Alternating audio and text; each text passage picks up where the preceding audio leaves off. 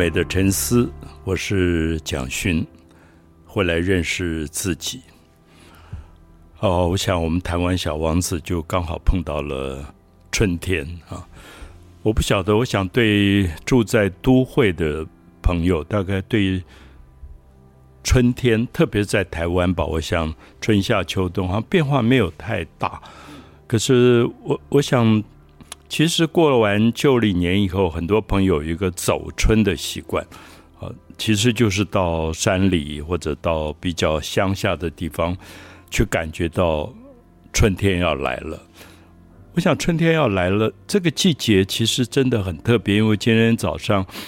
我从我家走到画室，沿着淡水河边，就发现所有冬天的那个枯枝。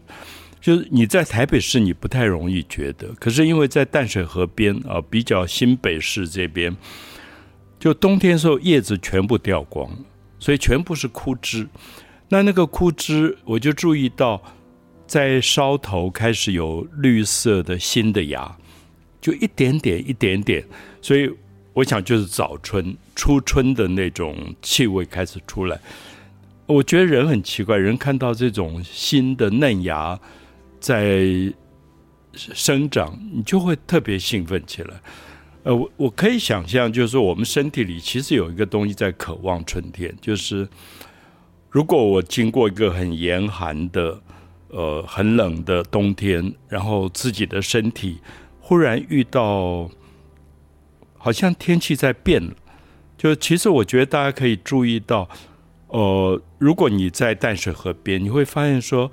我今天早上打开窗户，我吓一跳，我看不到对面河对岸的大楼，因为全部是雾。就是雾在春天代表一个水汽的回暖，就是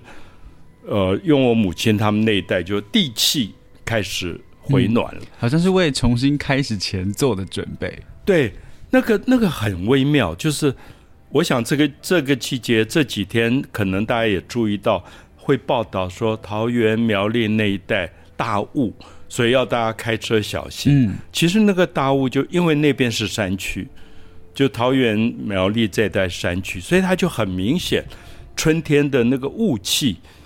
是比花的开放还要早。那我不晓得大家喜不喜欢，比如说我们读杜甫的诗，他有一个常常被人家引用的一个句子叫“润物细无声”。就他讲讲春天，嗯，他春天最早最早的时候是那个湿润的气开始出来，可是他让所有的植物感觉到湿润，感觉到要重新生长，它很细微，你不容易发现。它用了无声，没有声音，就是这个春天不像呃花已经开了那么热闹，它是。默默默默的，哦，他他这这个诗其实讲春天前一个晚上下了一点细雨，春天的雨跟夏天雨也不太一样，夏天有点暴雨的感觉，可是春天的雨很细，其实就像雾。他说随风潜入夜，就跟着风慢慢来的细雨，呃，在夜晚时候发生了，所以你早上起来的时候感觉到雾气其实是细雨。构成的那个雾气，那特别喜欢这个字，就是润物润湿润，它要开始让所有有点干枯了很久的植物重新被湿润的那个那个感觉。所以我我我就特别想说啊，润物细无声，这个季节是润润这个字，那所以其实也比较湿啊，比较潮湿，尤其我住在河边，其实感觉到。非常的湿，所以如果我家里有有藏书或者藏画，我就很小心，在这个时候，好像赶快要要出师的这种嗯感觉。那所以我希望说，大家可以呃，在接下来吧几集当中，其实我们都在碰到的都是春天。呃，现在刚过立春，那接下来是雨水啊，雨水，然后惊蛰。惊蛰大概是在三月初，啊，三月初，啊，惊蛰这个字很有趣，这是讲土地里面在冬眠的动物或昆虫叫蛰，就是这个字有一个虫在底下惊。那惊是说，因为打雷把它们唤醒了，就你赶快醒来，因为春天已经来了。所以，比如说，如果蛇在冬眠，它冬天是完全不动的。那惊蛰就是它这它被惊醒了，因为春天来了，它感觉到身体里面有一个东西又回来了，它可以重新生长。那我想，所有的朋友。其实你也会感觉自己身体有一个东西是跟四季在呼应，对，就是好像在这个季节，你的身体啊，如果以中医的理论来讲，呃，我我的中医常常在这个季节给我针灸，叫做呃春分挪移，就是一个大挪移，就是有点像你身体里面旋转一次，那把冬天的旧的。东西排除掉，嗯，我我觉得有点像新陈代谢。嗯，老师，其实我很喜欢惊蛰，然后春雷，还有下这种春天的大雨的是。的时机，因为像呃春雷惊蛰的感觉，就是一声雷声，然后把。像老师刚才说，就是昆虫体内的东西，好像把它叫醒，然后要重新再迎接一个新的开始的感觉。其实我觉得我喜欢的那个感觉也有一点类似，尤其如果春雷是在呃，比如说晚上突然就嘣一声很大声，然后好像真的身体好像对，好像会被惊醒，然后醒来之后发现就是哇，正在下一场就是很过瘾的那种大雨的感觉，好像就会有洗刷了什么东西，然后啊，好像。就会有一个新的开始的那个感觉，对我觉得还蛮喜欢。其实惊蛰过了以后，大概就是春分了，节气上的春分。那春分很明显就是从春分之后，太阳移动的速度越来越明显，就是白天会越来越长，晚上会越来越短，嗯刚好跟秋分相反。所以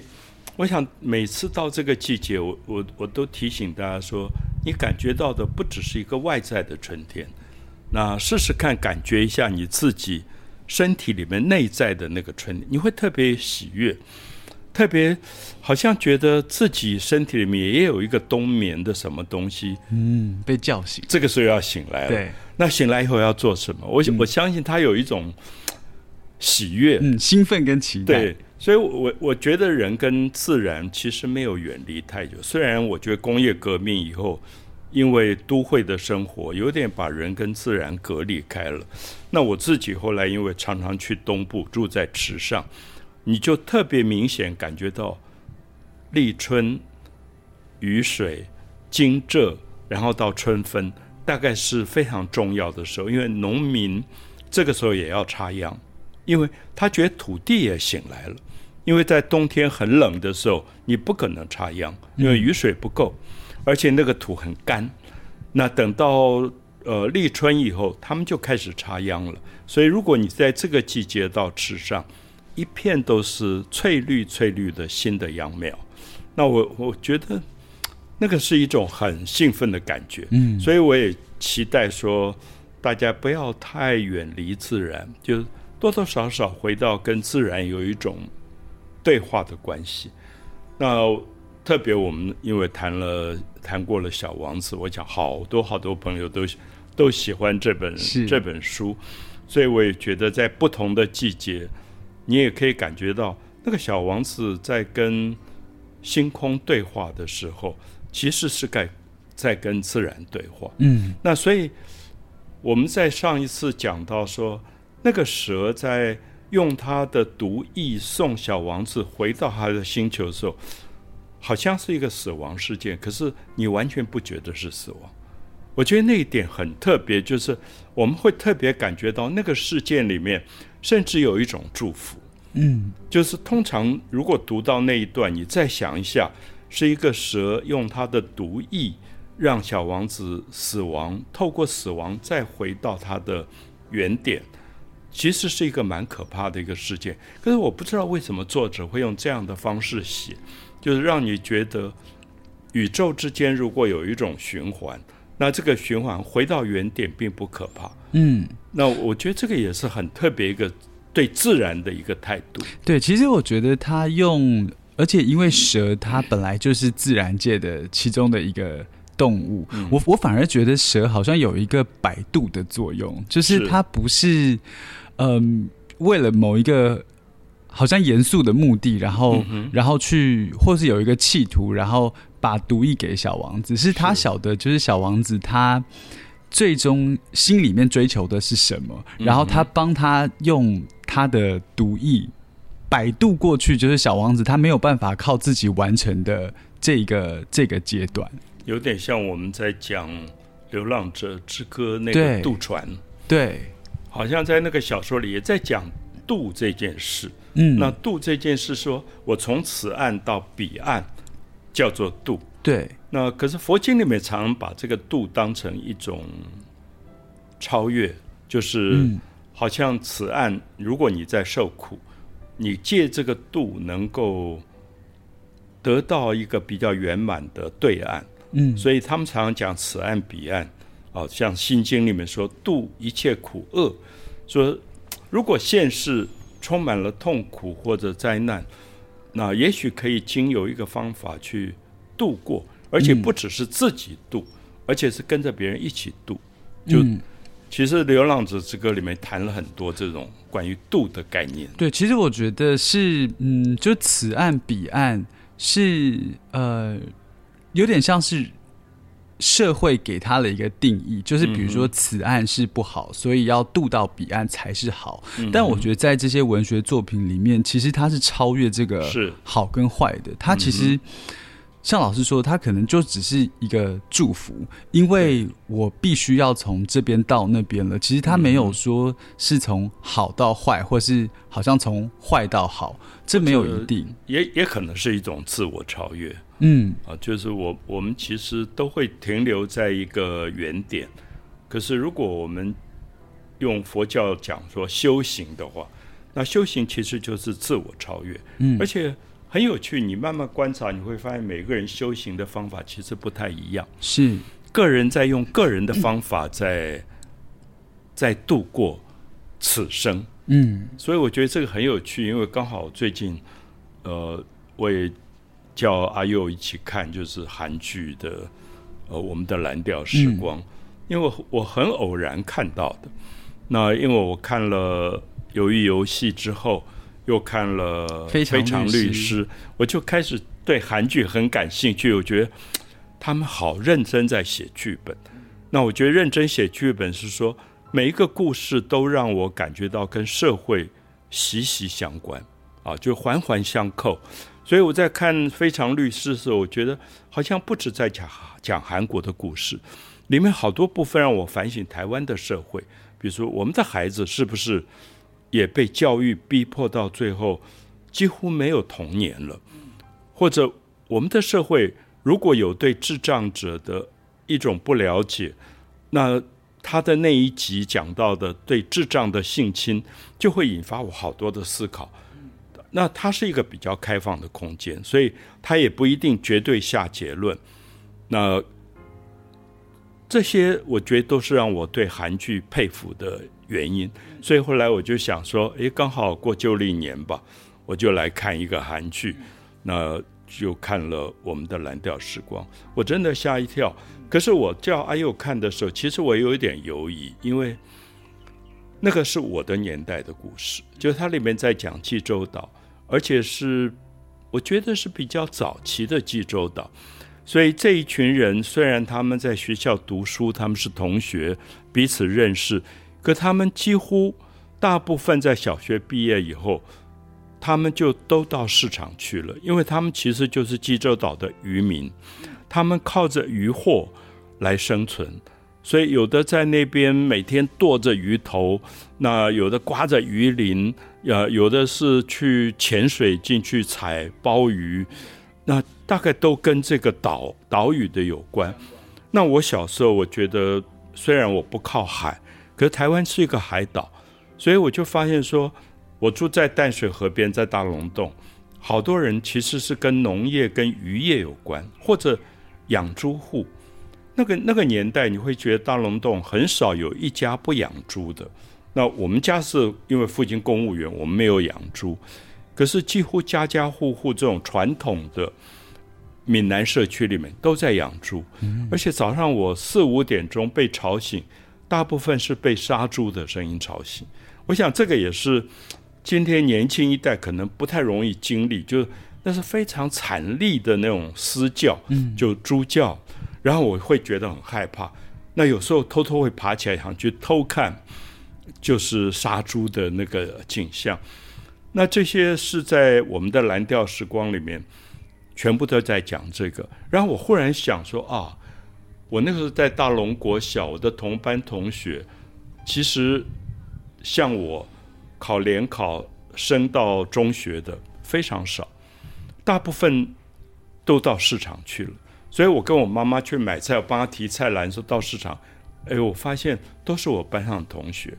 那在那边杀猪的、杀鸡的。呃，剖鱼的，他们就进入各个行业去了。嗯，那忽我忽然觉得有一种遗憾，就是说，我们的蓝调时光重新让我回忆说，怎么那些同学后来跟我完全没有来往？因为其实你知道，如果他进入到菜市场这个行业，他大概就有一种完全不一样的生活。可是我进到的是后来一直升学的，嗯，中学读完，高中，高中读完大学，大学然后出国留学。你就觉得走了完全不一样的两条路，所以我的遗憾是说，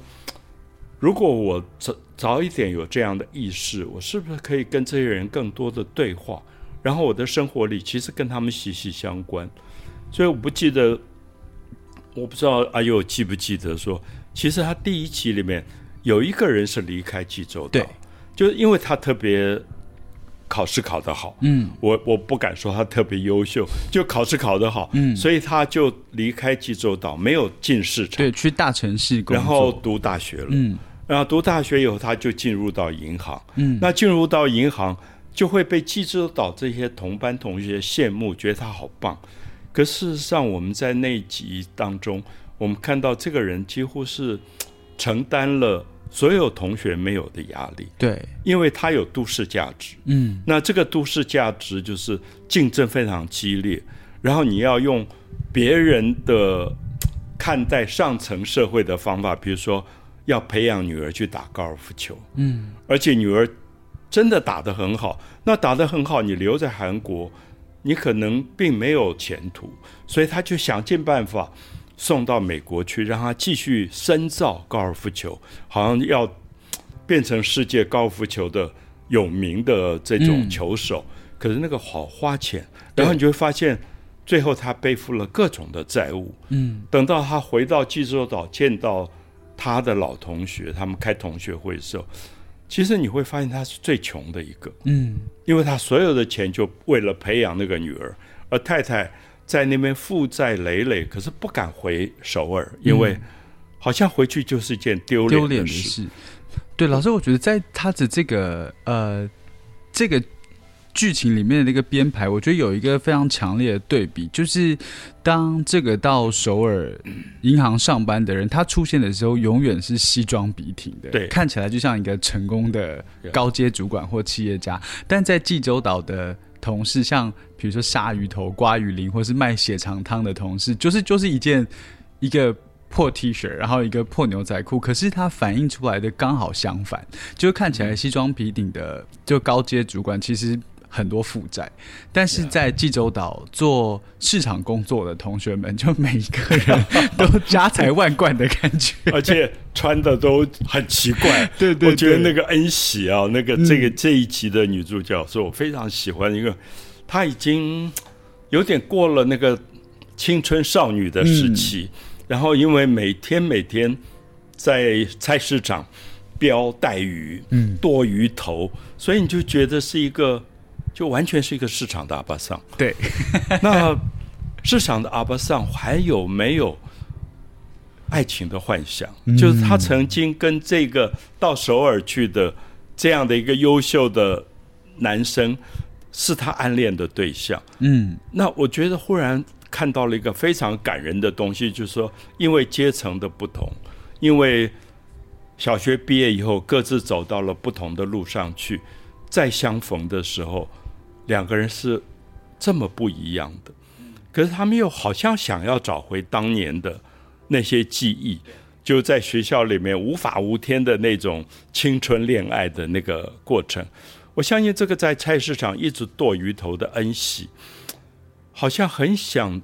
还能不能找回一点点。那恰好这个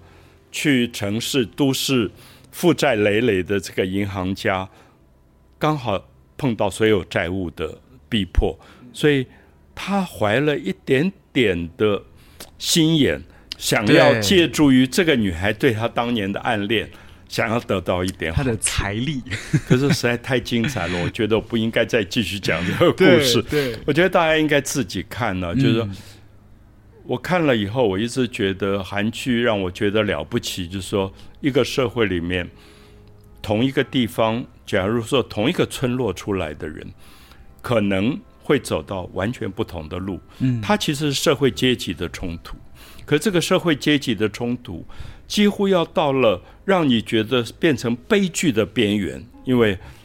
你也觉得这个男的好像要利用这个女孩子人老色衰这个部分，去诈骗一点她的钱。其实我觉得他没有那么坏心，嗯，可是的确心里面是有心机。可是我不知道哎呦有没有感觉说，我觉得看完我们的蓝调时光，我最感动是说，他最后其实是和解。就我们的蓝调时光，把所有社会里面可能的阶级冲突、父子冲突、夫妻冲突，最后都找到一个方法，让你觉得原来是有和解可能的。我觉得那是我最佩服的，因为我觉得我们的社会有时候永远在讲对立、讲冲突，而且去挑拨这个冲突。嗯，可是一个大众的媒体在韩国，是他觉得他有责任要让大家觉得是可能和解的。是，老师，我觉得蓝调时光啊，就是卫生纸杀手。真的吗？对，就是看到后来几乎每一集，我觉得就是老师刚才说的和解的这件事情。当然，他的编剧我觉得很厉害，是他把所有冲突点都找到了，对都找他到不作假。对，而且这些冲突点，我觉得就是埋藏在每一个人的生活当中的，跟家庭的关系、跟爱人的关系，或是跟自己的关系，就有很多的冲突。他把这些冲突很赤裸的都拍给你看，都演给你看，但他在最后，我觉得他是用一个比较疗愈的的手法在在讲这些故事，就他最后的目的并不是说。嗯，想要点破，想要点出这些冲突，然后好像想要让你晓得就怎么样去避免冲突，或者怎么样去激化这个冲突。是他最后的目的其实是希望你在这些人生碰到的不顺遂的困境里面，可以找到那个平衡，然后和解的机会。所以我不晓得，我很希望大家看一下我们的蓝调时光。其实我们刚刚讲的故事只有三集，可是你看到第一集、第二集，你看到第二集完，你还不知道说这个冲突有可能转环。嗯，怎么发展？对对那看到第三集，我真的吓一跳，我才意识到说，我们的媒体，第一个你要看到社会很多的矛盾、冲突、矛盾，你是要发现它的。可是第二个，你绝对不能够放弃冲突跟矛盾最后和解的可能，因为如果你放弃了，你不配成为媒体，因为媒体的责任是带领这个社会的大众。想办法去解决所有的冲突，所以我还是要再讲一次。看完我们的蓝调时光回来，再看我们的媒体，不管是报纸，不管是广播，不管是名嘴每天的政论节目，我觉得我真的要呼吁说，不可不要再去挑拨冲突，而应该安静的想冲突究竟有什么方法能够度过。能够和解，因为如果你没有这样的理想，你不要去碰媒体，因为我觉得责任太大了。嗯，所以为什么我现在我不再看我们的媒体？我家里没有电视，可是我会去看韩剧，因为我觉得它真的让我感觉到尊敬这个民族，就是他们把所有的问题找出来以后，最后告诉你说。其实都有和解的可能。大概每三集你就发现一次和解，每三集一次和解。对，那一个高中男生跟一个高中女生不小心就怀孕了，嗯，多么大的冲突，两个家庭的这种